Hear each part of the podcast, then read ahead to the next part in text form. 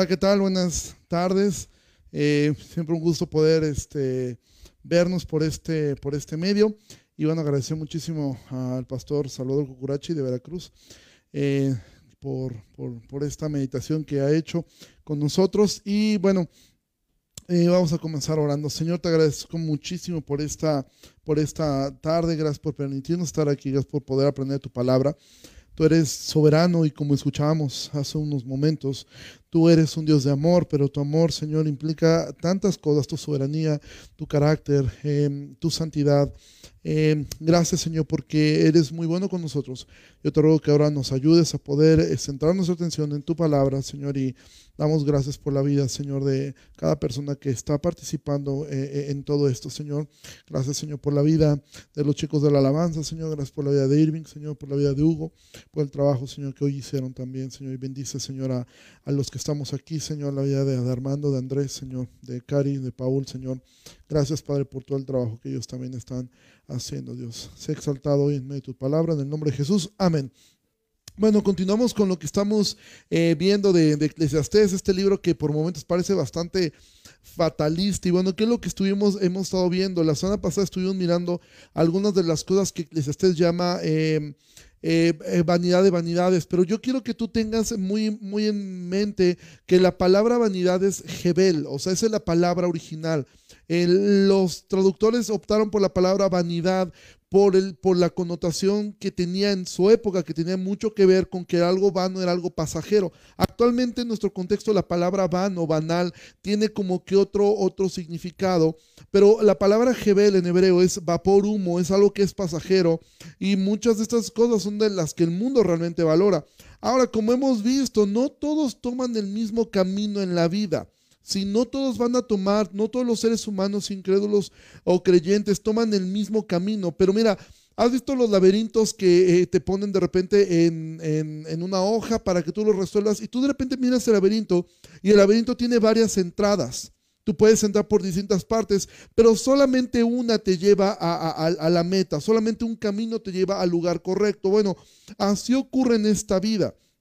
Es como un laberinto donde cada uno puede entrar por distintas eh, puertas, pero solamente un camino te lleva a la libertad. Como vimos en la semana pasada, algunos buscan el sentido de la vida en el intelectualismo, en ser más inteligentes, mejores preparados, buscan sabiduría de este mundo para ver que lo más importante para ellos no es el dinero, eh, sino es estar bien consigo mismo. Eso es lo que muchas personas buscan actualmente. Yo quiero estar bien conmigo mismo, cualquier cosa que eso signifique. Pero ellos buscan eso, buscan el significado eh, eh, eh, en estar bien por dentro, pero resulta que tampoco lo logran y por eso es que siguen constantemente buscando en filosofías, en ideologías, y algunos de ellos, después de buscar tanto, de ser ateos, muchos de estas personas tan intelectuales terminan usando cuarzos, terminan usando eh, el tarot, terminan usando un montón de otras cosas místicas que al final del día no les ayudan en nada. Eso fue algo que vimos la semana pasada. Otros buscan el sentido de la vida en el trabajo en lograr hacer crecer la empresa, lograr el crecimiento profesional, en lograr muchos bienes. Y cuando miran la realidad es que el trabajo solo, solo les hace ver que nunca llegan a la meta. Siempre hay más camino por recorrer. Siempre hay una cima más alta que alcanzar y la vida nunca te alcanza para llegar a esa meta, a esa cima que se plantearon. Y al final algunos de ellos se dan cuenta que dejaron a la familia atrás por estar corriendo, por, por lograr una meta cada vez más alta, por perseguir sus propios sueños. Y algunos llegan a la cima del éxito, a una de las cimas, porque siempre habrá una cima más alta. Llegan a esa cima solo para estar rodeado de gente resentida por tantos años de ausencia. Y algunos llegan a la cima, pero qué duro es estar en la cima completamente solo. Otras personas buscan el sentido de la vida en acumular. Sí, eh, el dinero es su meta, el poder, la influencia que viene con eso es su motivación. Algunos lo logran, pero otros se dan cuenta que al final del día Dios decide quién prospera y quién no. Que tantos años trabajando para lograr una casa, para lograr un auto, para lograr lo que tienes te costó años y de repente prendes, eh, eh, prendes tu computadora ves a un jovencito de 21 años, de 18 años, que es un youtuber, que ha logrado en meses lo que tú lograste en años. ¿Sí? Y ese jovencito que se para a jugar videojuegos o esta señorita que se pone a maquillarse, resulta que gana en un mes lo que tú has logrado ganar en todos tus años como empresario, como emprendedor. Así es la vida.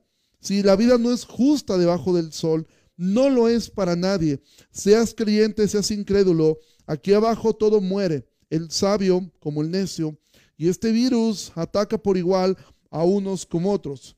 Hoy miraremos otras cosas que Salomón llama Jebel, que llama vapor, que llama vanidad, que llama pasajero, que tampoco da sentido a la vida.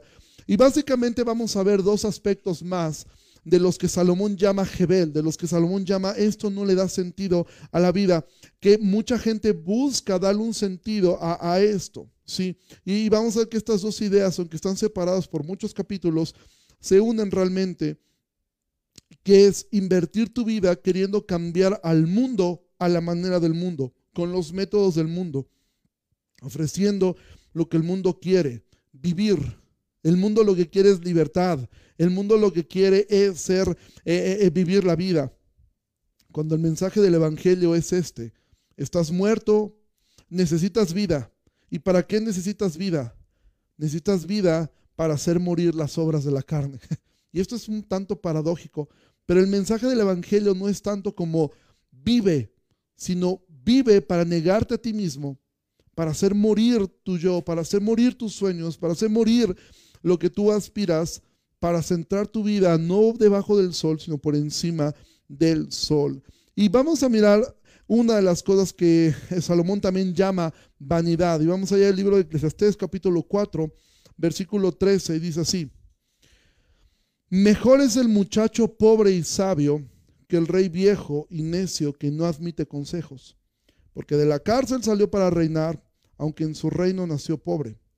Vi a todos los que viven debajo del sol caminando con el muchacho sucesor, que estará en lugar de aquel rey. No tenía fin la muchedumbre del pueblo que le seguía. Sin embargo, los que vengan después tampoco estarán contentos de él. Y esto es también vanidad y aflicción de espíritu. Miren, esta búsqueda de paz, de darle sentido a la vida, siempre hay jóvenes con sueños, sobre todo jóvenes que tienen sueños de libertad, ¿sí? que son idealistas, eh, que son mejores, ¿sí? Eh, que son mejores realmente que, la necedad, que, que, no acepta consejo. Y generalmente son los jóvenes quienes tienen este tipo de iniciativas de cómo mejorar la vida aquí, Muchos de estos jóvenes invierten su vida para ello, ¿sí? Algunos de ellos, de hecho, llegan a ser sustitutos de esos regímenes viejos y necios que no admiten consejo. Si Salomón dice en el versículo 14, porque de la cárcel salió para reinar, aunque su reino nació pobre. Sin embargo, una mejor traducción de este versículo sería esta.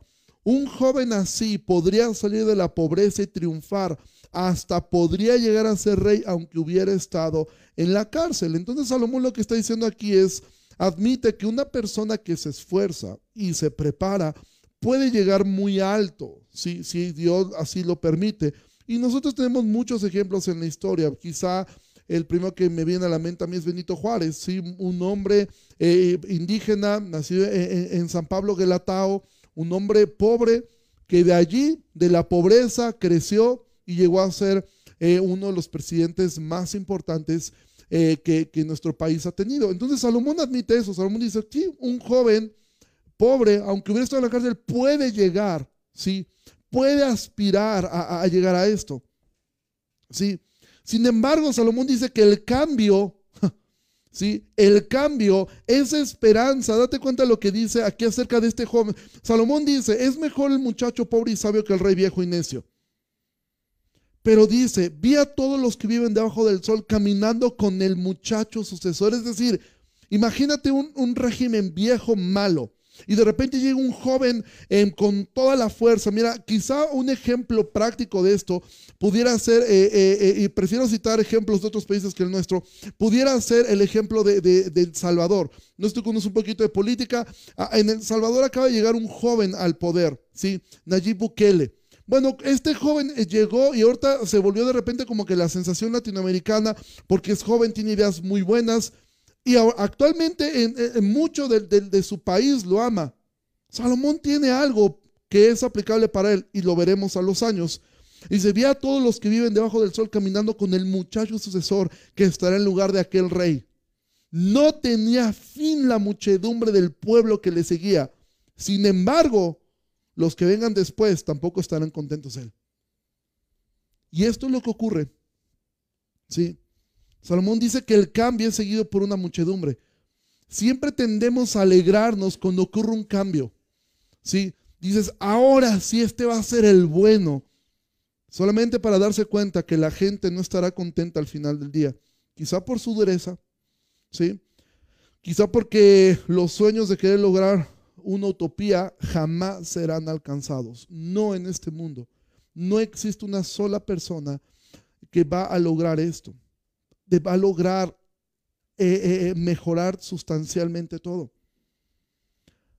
Amados, nosotros como creyentes jamás podemos o debemos poner nuestra esperanza en un cambio de régimen. Jamás. Porque esto es algo que la historia ha demostrado. ¿tú, tú sabías que cuando Hitler llegó al poder en la Alemania nazi, él fue una persona muy amada y terminó siendo quizá el peor dictador que ha visto la historia. Vez tras vez la historia nos muestra, aún presidentes, em, yo conozco, tengo varios amigos uruguayos y yo siempre pensaba en un personaje como Pepe Mujica y decía, bueno, seguramente este viejito todos lo aman. No, hay un gran sector que no lo quiere. Tan no lo quiere que su partido no ganó. ¿Sí? O sea, es un asunto de que el hombre nunca está contento, ¿sí? aunque no es necesariamente que lo hayan hecho mal. Si Salomón no dice que necesariamente el joven lo hizo mal. Lo que está diciendo es que al final la gente no va a estar contenta. No existe esto. ¿Sí? La iglesia, pero el problema está que muchas veces la iglesia pone su esperanza, quizá no en el gobierno, pero sí en la labor social. ¿Sí? Y de repente la iglesia se desvía en buscar acabar con el hambre, acabar con la pobreza, con la desigualdad. Y claro que la iglesia debe predicar contra la injusticia, sin embargo, la meta de la iglesia es más alta, está enfocada en la eternidad. Ayudamos y no cerramos el corazón a las necesidades de los hermanos, pero nuestra prioridad no es acabar con la pobreza o hacer de este mundo un lugar mejor. Es alcanzar a los perdidos, predicarles el Evangelio, hacer brillar a Cristo como más hermoso que la salud, que el dinero, que la comodidad, que cualquier cosa que este mundo ofrezca. Hacemos mirar que el hambre, la pobreza, la enfermedad no es el problema del hombre, tampoco lo son las adicciones o sus problemas personales. El mayor problema del hombre es que está alejado de Dios. Nuestra misión es hacerles ver que ellos pueden buscar sentido a la vida aquí y que algunos de ellos lograrán ser felices debajo del sol pero que al final enfermo, sano, pobre, rico, homosexual, heterosexual, si Jesús no les ha salvado, todos ellos irán al infierno igualmente. Ese es el mensaje de la iglesia. El mensaje de la iglesia no está en lograr eh, ser aceptado por lograr un cambio eh, social o político. Quizá el mayor problema de invertir la vida en querer cambiar al mundo es que eso adormece el alma del incrédulo a un grado de pensar que son muy buenos. ¿Sí? Una, una, persona que dedica su vida a la filantropía, que dedica su vida a querer cambiar el mundo, de repente su alma queda tan adormecida y dice, y esto es lo muy común que tú vas a encontrar como crítica, ¿sí? ¿Y dónde está la iglesia ayudando a los pobres? ¿Y dónde está la iglesia ayudando a los enfermos? Y yo no veo a la iglesia haciendo esto. Y es verdad, también hay que admitir que mucho de esto la iglesia lo ha dejado a un lado. Sin embargo, no es la misión primaria de la iglesia. Porque aún dentro del cristianismo, yo conozco gente y he conocido gente que parece que le cuesta mucho trabajo pensar que Gandhi, si Gandhi, Juárez, eh, Teresa de Calcuta y cada bombero que murió dando su vida rescatando personas en las Torres Gemelas, si estas personas no se arrepintieron y reconocieron que necesitaban un Salvador, todos ellos estarán eternamente condenados al infierno. No hay salvación fuera de Cristo y las obras no tienen el poder de salvar a una persona. Solamente somos salvos por Cristo y a través de Cristo. No existe una manera en que una persona pueda ser salva fuera de esto. Debemos entender que debajo del sol las cosas no van a cambiar. Y la historia nos lo ha demostrado vez tras vez. Ahora, esto no es ser fatalista. Esto no significa que no debemos levantar la voz como iglesia contra la injusticia. Juan Bautista es un ejemplo de ello. La iglesia está llamada a luchar y ayudar hasta donde le sea posible y en el orden que Dios establece. Primero mirando por los miembros de, de la iglesia local y luego sobre todos los que pudiéramos. Sin embargo, nunca debemos olvidar que las cosas aquí no van a cambiar, que lo que hacemos es usar cualquier medio para presentar el Evangelio claramente. No buscamos el aplauso del mundo, no buscamos ser relevantes culturalmente. La iglesia no está buscando ser relevante. Salomón dice, si un joven puede llegar a ser rey, aunque sea pobre, aunque haya estado en la cárcel, y cuando llega, mucha gente lo va a apoyar. Mira, vienen ideas frescas, vienen ideas nuevas, vienen ideas tal, vienen ideas de, de tal forma. Y a veces pensamos, es que esto es problema de tal o cual. Amado, el mundo está de cabeza. Es obvio que la discriminación es un pecado. Como creyentes no debemos discriminar a nadie por su condición social o sus preferencias religiosas o aún por sus preferencias sexuales. La iglesia no debe discriminar. Hacer eso, discriminar a una persona por eso sería pecado. Pero en algún momento vamos a tener que exponer la verdad y eso nos va a hacer tachar, que seamos tachados como que tenemos un discurso de odio, no importa si los ayudas o no. Mira, dedicar la vida a querer hacer de este mundo un lugar mejor es lo que Salomón define. Eso es vanidad. Es vapor. ¿Sí? Es vapor. Él habla de un joven que salió de la pobreza y que llegó a ser rey después de un rey que era terco y necio. ¿Sí? ¿Sabes a quién probablemente se estaba refiriendo él? A su padre y a Saúl. Saúl era un rey terco su padre llegó. Y tú recuerdas la historia, dices, oye, pero David como rey todo el mundo lo ha de haber amado. No, cuando Absalón se levantó, salió huyendo porque el pueblo se fue tras Absalón. No importa quién seas. No importa, Jesús hizo todo bien. Lo hizo perfecto y debajo del sol fue rechazado. Porque la condición del hombre, si no es transformada por Dios, el hombre nunca va a estar satisfecho así tengan al mejor gobernante del mundo. Así hagan lo que hagan, el mundo no va a estar eh, eh, eh, en paz, ¿sí? Entonces dedicar la vida a querer hacer de este mundo un lugar mejor.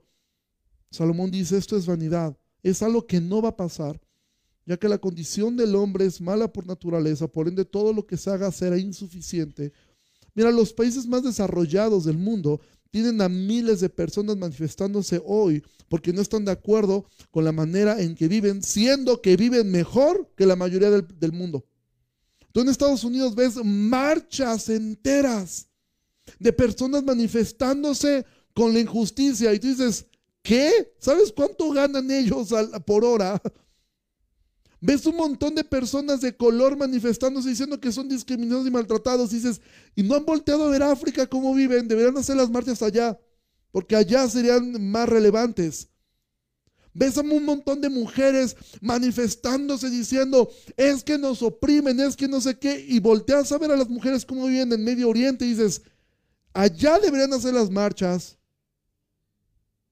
Pero aún si lo lograran, la gente va a estar insatisfecha. Debemos cuidar, por ejemplo, debemos cuidar la naturaleza. Ciertamente deberíamos ser personas de testimonio, o sea, no debemos ser personas sucias, pero tengo que decir algo, la Biblia no da ningún mandamiento al respecto. Maltratar a los animales por placer es malo, sí es malo porque habla de un corazón endurecido, habla de un corazón que quiere sacar su enojo contra un animal. O sea, por eso lo que está mal es eso. Pero en definitiva la Biblia no tiene ninguna restricción respecto a matar animales.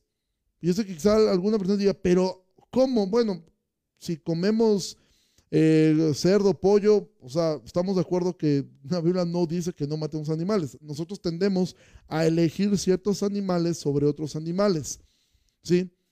Sin embargo, la Biblia no dice, obviamente, eh, maltratar a un animal está mal, sí, ¿por qué? Porque alguien que no puede ser empático con el sufrimiento de, de un ser vivo, pues eso deja entrever mucho en el corazón, ¿sí? Sin embargo, yo no podría, la Biblia no dice que sea eh, eh, pecaminoso, por ejemplo, cazar. Si hay personas que cazan por deporte y no, la Biblia no dice que eso sea pecado. Pero estamos tan influenciados por la cultura que tiende a adorar la creación por encima del creador y por ende prefiere a las criaturas antes que, a su, antes que al ser humano que está hecho imagen y semejanza de Dios. De ahí que actualmente pareciera que hay personas que les interesan más los huevos de tortuga que los bebés que están a punto de nacer. Y actualmente en esta sociedad progresista es más mal visto que tú te comas un huevo de tortuga que una mujer aborte. Porque pareciera que la tortuga tiene un valor mayor al de un ser humano. Movimientos como nosotros no lo tenemos acá, pero de repente pareciera que nuestro país se llenó de norteamericanos, movimientos como Black Lives Matters, si falla en querer seccionar una parte de la humanidad y decir la vida de, de, la gente de color vale, poniéndola por encima del resto, porque cada ser humano es hecho imagen y semejanza de Dios, y cada ser humano tiene el mismo valor, comenzando desde los bebés. Ahora, esto podría llevarnos a una pregunta. ¿Debería un creyente involucrarse en política? La respuesta es, por supuesto que debería hacerlo, si puede hacerlo. La Biblia nos da ejemplos, desde Génesis ya hay personas inmiscuidas en política. Dices, ¿quién? José. José llegó a ser gobernador de Egipto. Y José llegó a ser un político que influenció. Y de ahí tú puedes ver desde José hasta Daniel, personas que estuvieron en altas esferas del gobierno pero eran políticos que tenían un temor a Dios, no al hombre. Fueron de bendición al mundo que les conocía.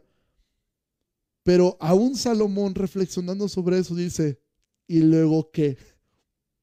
Mira, José salvó a Egipto del hambre, salvó a Egipto de morir de hambre. ¿Sabes qué ocurrió después?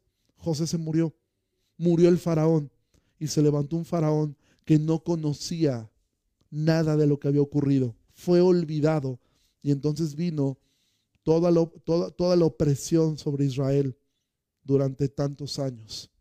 Sí, Daniel vivió en distintos gobiernos, babilónico, persa, sí. Y de todas formas, esos pueblos fueron destruidos porque no quisieron cambiar. El motivo de estas personas nunca fue el bienestar de la nación solamente. Eso fue una consecuencia de actuar bajo el temor de Dios, el de hacer las cosas para la gloria de Dios. Claro que es bueno que haya creyentes en altas esferas del gobierno, del arte, de la cultura, pero no buscamos redimir la cultura. La cultura no es redimible, ¿sí? Son las personas las que deben ser redimidas. Es un error pensar que la iglesia está llamada a redimir la cultura cuando la Biblia claramente dice que el mundo irá de mal en peor. Entonces no buscamos redimir la cultura, no buscamos redimir eh, eh, la sociedad, buscamos predicar uno por uno. El, el creyente está llamado a hacer todo como si fuera para Dios. Si vives bajo esa premisa, da igual si tú trabajas de intendente o eres el presidente del país hará las cosas persiguiendo ser fiel a Dios, no persiguiendo los resultados. A veces los resultados llegarán y a veces Dios permitirá que los fracasos ocurran en tu vida para un propósito mayor. Entonces Eclesiastés nos hace ver que las cosas debajo del sol no van a cambiar por más bien intencionados que seamos. Lo que debemos buscar es cambiar nosotros mismos y seguir haciendo el trabajo uno a uno, mirando que cada individuo es valioso para Dios, debemos amarlo, evangelizarlo, disipularlo y después enviarlo a que haga lo mismo. Esa es la misión primaria de la iglesia. Entonces Salomón dice, buscar cambiar al mundo, buscar encontrar sentido a la vida pensando que un, un, movimiento político, que un personaje político va a lograr el cambio que el mundo necesita, no lo va a lograr nadie. ¿Y cuántas veces hemos visto que llega una persona al poder y es seguida por multitudes para que a medio sexenio esas mismas multitudes ya no lo quieren? Porque, y no es necesariamente que lo haga mal, es que el hombre nunca va a estar satisfecho, porque el ojo nunca se cansa de ver y el hombre siempre va a querer más y más. Ahora, Salomón habló de un joven, un joven con aspiraciones un joven con aspiraciones. Y al final, Salomón, y esto es impactante, por lo menos para mí lo fue, ver que de todos los temas que Salomón habla y de todas las cosas que Salomón habla, Salomón reserva un último tema para cerrar el libro prácticamente.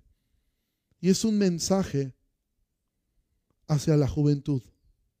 Esa es la forma como cierra prácticamente Salomón. Y mira que vamos a Eclesiastés capítulo 11. Dice, alégrate joven en tu juventud y tome placer tu corazón en los días de tu adolescencia y anda en los caminos de tu corazón y en la vista de tus ojos. Si alguien que leyera esto, un joven, un adolescente, diría, amén. Sí, qué buen consejo, alégrate en tu juventud, toma placer tu corazón en los días de tu adolescencia y anda en los caminos de tu corazón y en la vista de tus ojos pero sabe que sobre todas estas cosas te juzgará Dios. Quita pues de tu corazón el enojo y aparta de tu carne el mal, porque la adolescencia y la juventud son Jebel, son vapor, son humo. En el capítulo 4, Salomón nos ha hablado de la posibilidad de que un joven pueda llegar a ser rey. Entonces, ¿Cómo lograr no desperdiciar tu juventud? ¿Sí? Salomón anima a los jóvenes a encontrar un deleite en el hecho de ser joven, ¿sí? Pero que tengan claro que de todo lo que se haga, Dios te va a juzgar un día.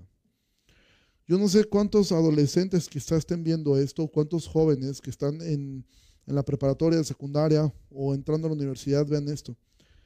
Pero adolescente, joven, señorita, no pienses que por ser adolescente tienes una carta abierta para vivir la vida como tú quieras.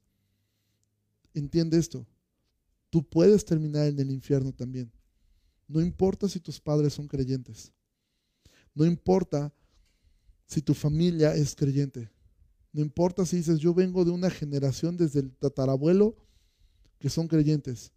Si tú no rindes tu vida, tu adolescencia, tu juventud a Cristo, tú puedes terminar en el infierno.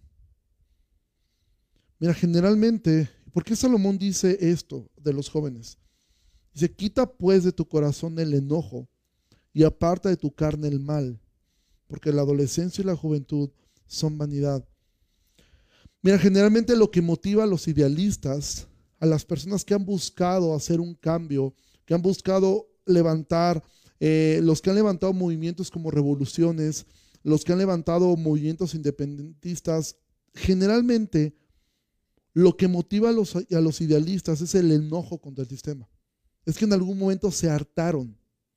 ¿Sí? ¿Qué es lo que motiva a, las feministas? El enojo contra el maltrato. ¿Qué es lo que motivó a, a, los independentistas? El enojo contra la corona. ¿Qué es lo que levantó las revoluciones? El enojo contra la injusticia todos los idealistas, lo que los motiva es el enojo contra el sistema. De ahí que el cristianismo es totalmente distinto, porque lo que motivó a Jesús a bajar acá no fue el enojo, ¿sí? Fue el amor. Evidentemente Dios estaba airado contra el pecado, pero eso no fue lo que motivó. ¿sí? Lo que motivó fue el amor. Por eso Salomón dice, quita de tu corazón el enojo y aparte de tu carne el mal.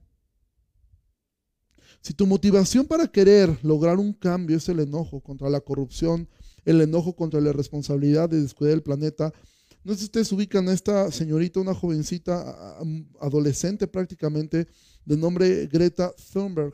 Ella ganó el premio Nobel de la Paz, ¿sí?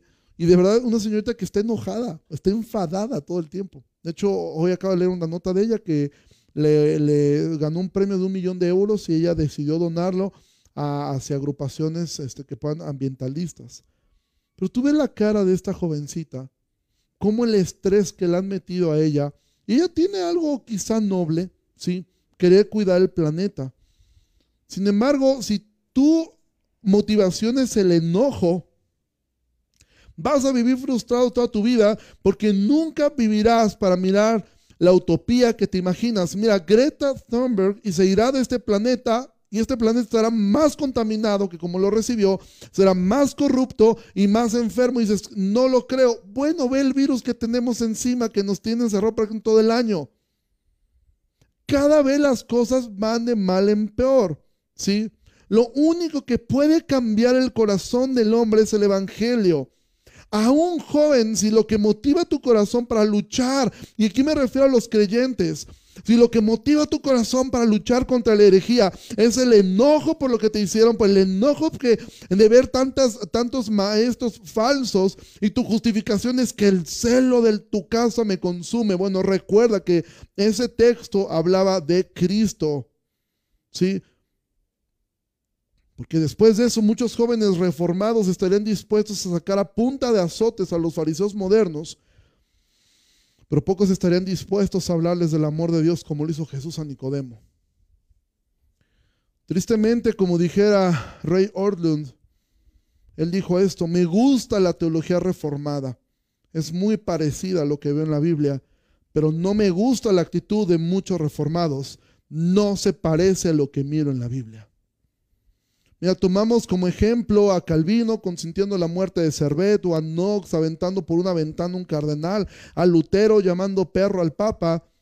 Pero se nos olvida también la actitud del maestro y la que tuvieron los apóstoles. Claro que debemos denunciar la falsa enseñanza, claro que debemos ser firmes en nuestras convicciones, pero antes de querer asegurarnos si alguien es un hereje, asegurémonos de tener el amor que estos hombres, los apóstoles Jesús, tenían por la iglesia y por los perdidos.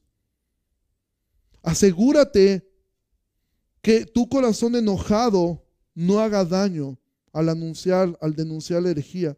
Asegúrate que aseguremos que nuestro corazón lo hace no con la intención de que nos miren como más inteligentes o preparados, sino con la única intención de que puedan ver a Cristo en nosotros y que nosotros pudiéramos decir como Pablo dijo en Gálatas, y glorificaban a Dios en mí. El enojo joven nunca será una buena motivación. Nunca. La Biblia dice, airaos, pero no pequéis. Considera al otro. Aún tú recuerdas la actitud de Pablo. ¿sí? Pablo en un momento se enciende y lo bofetean y le dice, no sabes que estás delante del sumo sacerdote. Y él prácticamente se disculpa. Pero a nosotros nos encanta escuchar esto a los héroes medievales, grandes hombres de Dios, pero recuerda, ellos no son la regla. ¿sí? La regla es la Biblia. Esa es nuestra regla de fe y de práctica. Y por más que yo me esfuerzo en ver, solamente veo a una sola, un solo hombre que tomó un azote de cueros y sacó a todos a golpes. Uno solo. Jesús. ¿Sí? Nadie más en la historia hizo eso. Nadie. Por más ganas que tú tengas de hacerlo, nadie lo hizo. Jesús podía hacer eso, por supuesto, es Dios, era Dios. Nunca, su naturaleza nunca dejó de ser divina.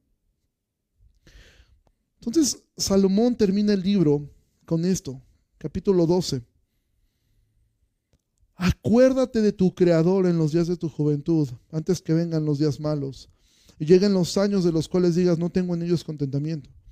Antes que se oscurezca el sol y la luna, y las estrellas y se vuelvan las nubes tras la lluvia, cuando temblarán los guardas de la casa y se encorvarán los hombres fuertes y cesarán las muelas, porque han disminuido y se oscurecerán los que miran por las ventanas y las puertas de afuera se cerrarán por lo bajo del ruido de la muela.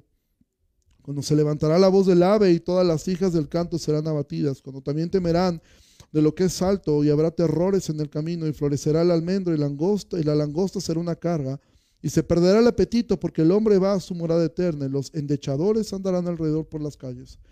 Antes que la cadena de plata se quiebre y se rompa el cuenco de oro, y el cántaro se quiebre junto a la fuente, y la rueda sea rota sobre el pozo, y el polvo vuelva a la tierra como era, y el espíritu vuelva a Dios que lo dio. Salomón hace un exhorto a los jóvenes al final de este libro. ¿Por qué? ¿Por qué razón? La razón es simple. Es en la adolescencia y en la juventud donde se forjará mucho de tu carácter.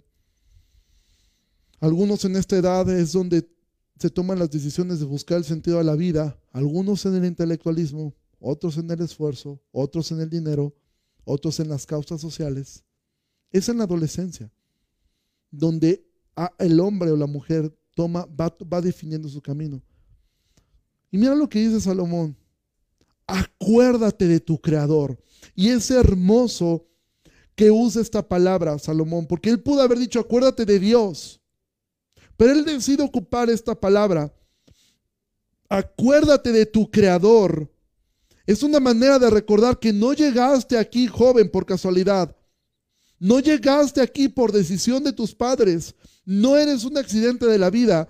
Tienes un creador, el cual te puso donde, donde estás, el cual te dio habilidades, el cual te dio dones, el cual te dio talentos. No estás aquí por accidente.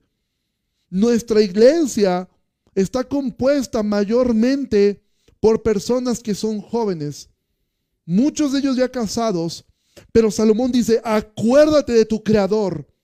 Acuérdate, al hablar de tu creador, es una forma de Salomón de decir, acuérdate de tu dueño. Acuérdate de él, porque ahora tiene la fuerza para hacer casi cualquier cosa. Pero aquí hay una promesa que Salomón dice, antes que lleguen los días malos. Los días malos son inevitables. Quizá para ti mucho de lo que has escuchado en las últimas semanas no tenga mucho sentido para ti. Muchos adolescentes la cuarentena le están pasando como generalmente viven, encerrados en su casa jugando videojuegos. Quizá no tenga mucho sentido porque tu vida es plena, tienes amigos, aunque sea virtuales, no te preocupas por muchas cosas, tienes casa, tienes comida, tienes salud. Pero joven, señorita, adolescente, llegarán los días en que la vida será complicada. Quizá por una enfermedad, Quizá porque no vas a lograr el estándar de este mundo. Quizá porque te romperán el corazón más de una vez o porque no lograrás la carrera de tus sueños ni la vida será como tú la estás planeando. Yo escuché y aún yo dije, cuando tenga 25 años voy a estar casado y con dos hijos. Bueno, voy para los 40 no tengo ni la esposa ni los hijos. Sin embargo, si fueras de ese pequeño porcentaje que logra que la vida sea sin muchas dificultades, un día serás viejo. Y de hecho quiero volverte a leer este texto de Eclesiastés, pero en la nueva traducción viviente, porque le da un sentido, eh, eh, son las mismas cosas, simplemente queda más claro. Y quiero por favor, padre, si tú tienes a tu hijo a un lado, oblígalo a que ponga atención, y tú como padre también pon atención, por favor. Dice Salomón, no dejes que la emoción de la juventud te lleve a olvidarte de tu Creador. Honralo mientras seas joven, antes que te pongas viejo y digas, la vida ya no es agradable. Un día vas a decir eso. Quizá lo digas a los 80 años, pero un día lo vas a decir. Acuérdate de él antes que la luz del sol, de la luna y de las estrellas se vuelva tenue a tus ojos viejos y las nubes negras oscurezcan para siempre tu cielo. Acuérdate de él antes de que tus piernas, guardianas de tu casa, empiecen a temblar y tus hombros, los guerreros fuertes, se encorven. Joven señorita, esto te va a ocurrir a ti un día. Acuérdate de él antes de que tus dientes, esos pocos sirvientes que te quedan, dejen de moler y tus pupilas, las que miran por las ventanas, ya no vean con claridad. Acuérdate de Él antes de que la puerta de las oportunidades de la vida se cierre y disminuya el sonido de la actividad diaria. Ahora te levantas con el primer canto de los pájaros. Bueno, algunos, ni, no, algunos no. Pero un día todos esos trinos apenas serán perceptibles. Acuérdate de él antes de que tengas miedo de caerte y te preocupes de los peligros de la calle. Antes de que el cabello se te ponga blanco como un almendro y en flor y arrastre los pies sin energía como un saltamontes moribundo. Y la alcaparra ya no estimula el deseo sexual Acuérdate de Él antes de que te falte poco para llegar a la tumba, tu hogar eterno, donde los que lamentan tu muerte llorarán en tu entierro. Esto es la vida debajo del sol. Si es que llegas a viejo, si es que llegas a viejo, todos pasaremos por esto. Un día las fuerzas ya no estarán contigo. Un día tu vista será, estará tan cansada que ni siquiera usando lentes podrás ver. Un día perderás parte de tu dentadura. Un día tu cabello será blanco. Un día no tendrás deseo sexual. Todos vamos a ese lugar. Debajo del sol así es. Ahora, padres, ustedes deberían ser los primeros en recordarles a sus hijos. No pienses, por favor, Padre, es joven, ya crecerá y se dará, se dará cuenta de las cosas. Tu tarea es hacerle saber esas cosas. Tu tarea es tu tarea el buscar que sean hombres y mujeres que no compren las mentiras de este mundo. Te toca a ti enseñar a ellos que la vida es jebel, es vapor. Te toca a ti enseñar con tu ejemplo, primeramente, que ser una mujer que se dedica al hogar no es denigrante, que se decide no tener un hijo absteniéndose de tener relaciones sexuales hasta el matrimonio, no en una clínica de aborto. Te toca a ti, padre, enseñarles que la vida es corta. Te toca como padre moldear un ejemplo para que tu hija quiera casarse con un hombre que la trate como tú tratas a su madre. Que miren ti el ejemplo de lo que es vivir para servir a sus hermanos. Que destaques en ello la hombría al tratar bien a una mujer. Que si hay que meter el cuerpo para defender a su hermana de un pastor alemán violento, lo hagan sin pensar. Como este joven, como este niño de seis años que quites de su mente bombardeada por el Internet la estupidez de la ideología de género. Y si tú no sabes qué es eso, ponte a leer, Padre. El mundo los está adoctrinando 24 horas, los 7 días de la semana. Y tú como padre a veces eres incapaz de enseñar a tus hijos una hora a la semana, de preparar un sermón para ellos. Tú eres el pastor en tu hogar. Tú lo eres. No soy yo, no es Sugel Michelet, no es Paul Washer, eres tú. Padres, no estés pensando, qué bueno que esté escuchando esto. Hoy este joven, deberías estar pensando, qué bueno que está siendo reafirmado lo que yo ya le he enseñado a mis hijos. Mira, el problema es que muchos padres tampoco creen que la juventud es pasajera, porque ellos mismos están son jóvenes aún. Piensan, ya habrá tiempo para que ellos cambien. Ya habrá el tiempo de tocar ese tema. Ya estoy viendo que mi hijo tiene una, una desviación. Yo lo noto raro. Yo lo noto que no, que es hombre, pero no se comporta como hombre. Es un tanto afeminado. Y dices, ya habrá tiempo de tratar ese tema. Ya habrá el momento de tratar ese tema. Veo que mi hija eh, sale con uno, sale con otro. Ya habrá tiempo de tratar ese tema. Muchos padres se vuelven como Elí que no estorban a sus hijos. Y aún escuchando estos mensajes que están diciendo, tu hijo si no se arrepiente serán destruidos. Y ellos padres responden como Elí respondió, Jehová es, haga lo que bien le pareciera. Eso quizá es la expresión más triste de un padre. Si no ha leído la historia de Elí, te la recuerdo. Elí era, Elí era un sacerdote. Samuel llega como un niño Samuel escucha la voz de Dios y él piensa que es Elí. Y Elí le dice, revuélvete a dormir, vuélvete a dormir. Por la tercera vez le dice, cuando vuelves a escuchar eso, vas a decir, he aquí el siervo del Señor. Y, Samuel hace eso. Y el mensaje que Dios le da a Samuel, ¿sabes cuál es? A un, a un niño, un adolescente. El, el, mensaje es, voy a matar a Ofni y a Fines, los hijos de Elí, por su vida pecaminosa. Y entonces Samuel va y se lo dice a Elí. Al principio como joven tiene temor. Y Elí le dice, dime todo, no me encubras nada. Él le dice eso. ¿Y sabes cuál fue la respuesta de Elí?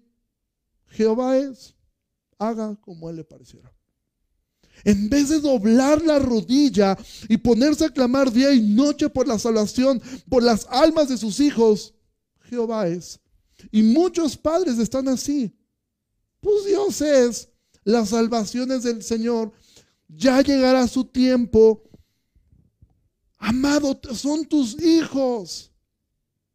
El mundo los está adoctrinando 24/7 y tú estás buscando sentido en la vida, en el placer, en el dinero, en el poder, en querer cambiar el mundo, en querer cambiar tu familia. ¿Sí?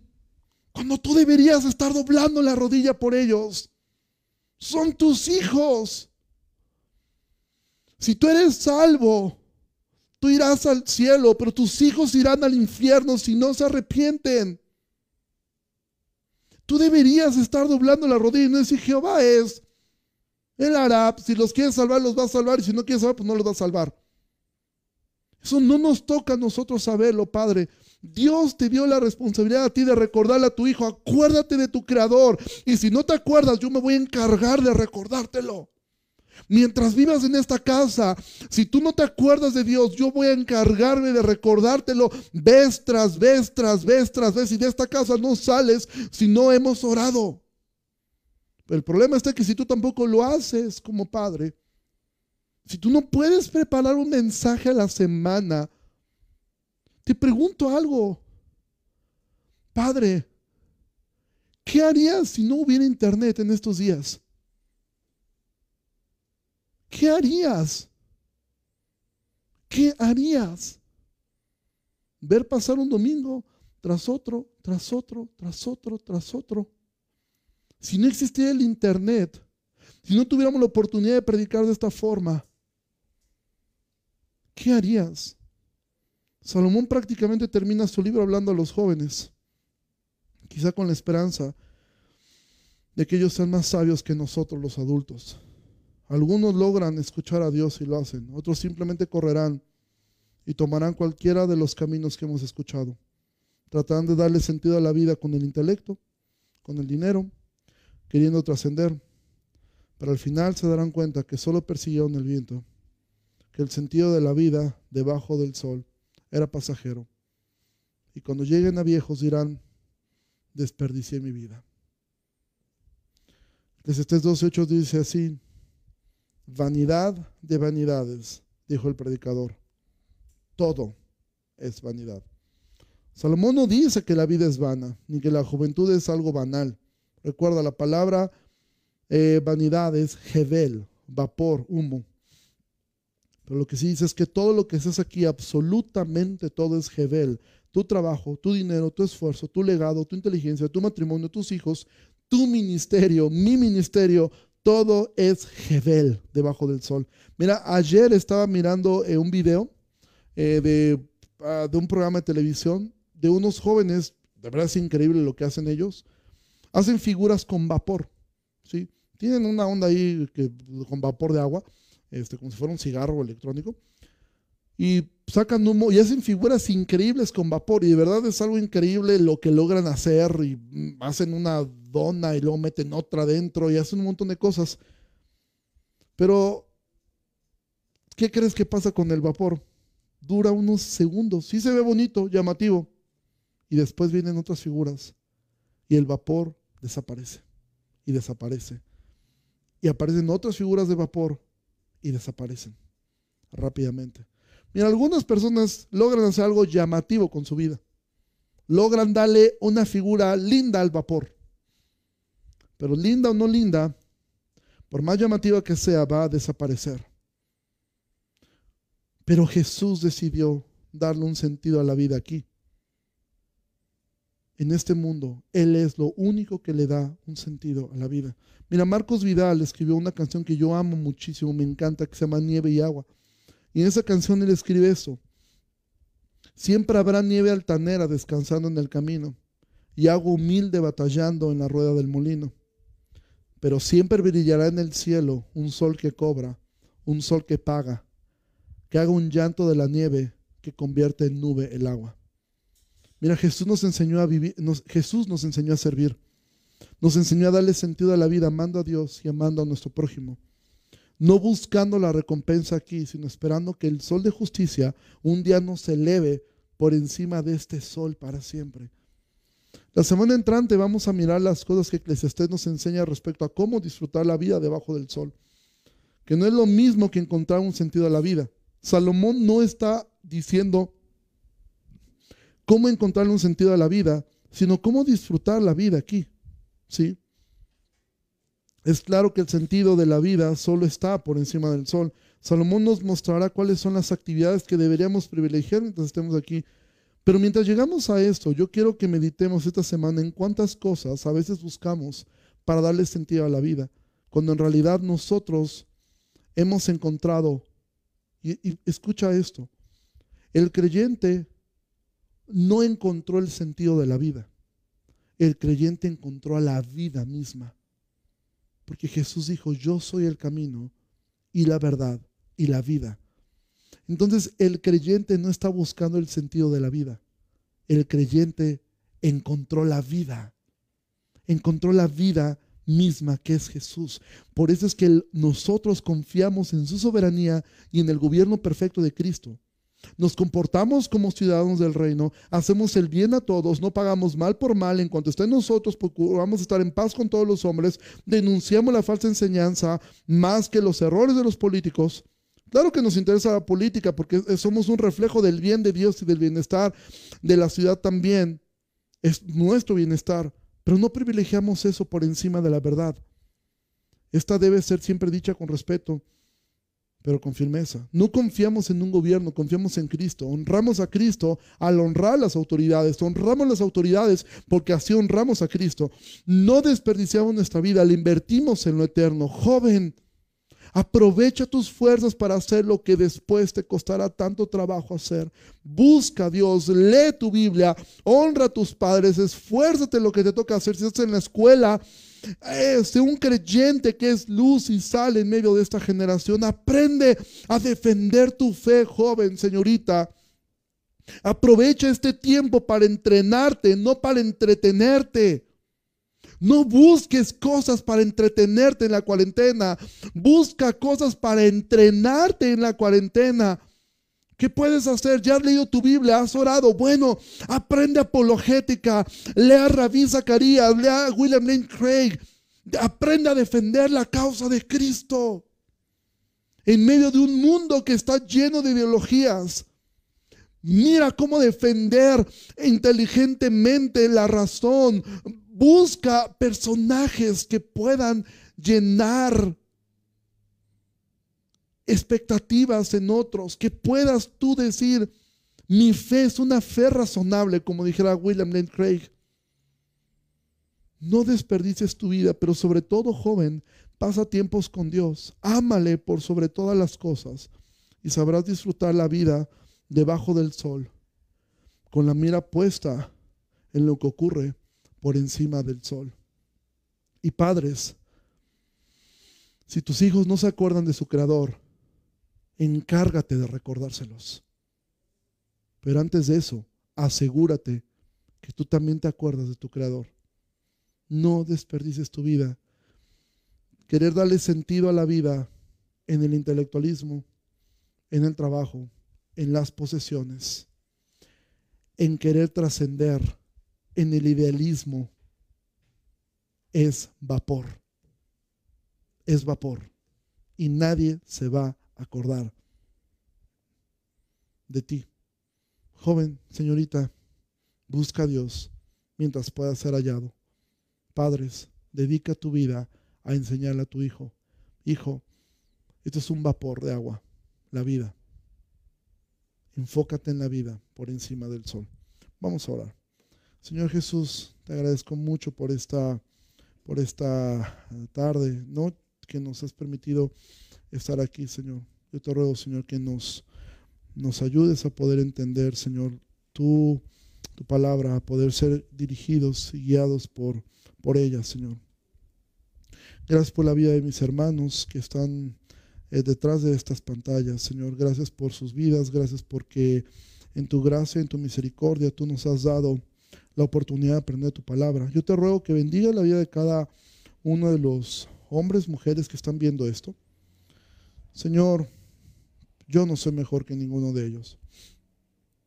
Yo te ruego, Señor, que aún a mí me ayudes, Señor. Yo no quiero poner cargas, Señor, que aún yo no llevo. Simplemente estoy exponiendo tu palabra con humildad y entendiendo que, un día, Señor, si, tú lo permites, un día también tendré que moldear ejemplos, Señor, y tendré que moldear un carácter de Cristo con mi familia. Probablemente me encuentre, Señor, que no lo puedo hacer, ni siquiera como muchos de mis hermanos lo están haciendo. Pero yo te ruego que les bendigas, que los fortalezcas, y Señor, que tu gracia y misericordia les ayude y los lleve con bien. Bendíceles, Señor. Si hay alguno enfermo, te ruego, Señor, les sanes. Oramos, Señor, por nuestros hermanos que, que están pasando por esta enfermedad, Señor, de, del COVID. Te ruego, Señor, que los sigas fortaleciendo. Gracias porque hasta ahora no hemos tenido algo que lamentar dentro de la membresía de la iglesia. Bendice la iglesia en Chicontepec, que está mirando esta transmisión. Bendice la iglesia en Veracruz. Bendice a nuestros hermanos en Perote, Señor. Y bendice a tu iglesia aquí en Jalapa, Dios. Damos gracias por esto. En el nombre de Jesús. Amén y amén.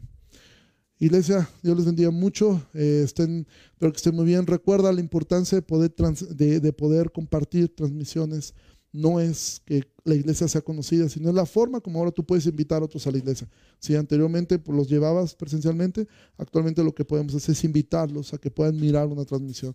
Donde siempre te animo, cuando comience la transmisión, compártela, etiqueta a alguien, pon ahí a alguien y, y que el Señor quiera usar esto para alcanzar a más. Dios les bendiga mucho y nos vemos previamente Dios eh, dentro de ocho días. Recuerda, lunes, miércoles, eh, viernes tenemos los estudios eh, de, de Juan y el viernes nuestra reunión de oración. Dios les bendiga, que pasen una excelente tarde. Gracias.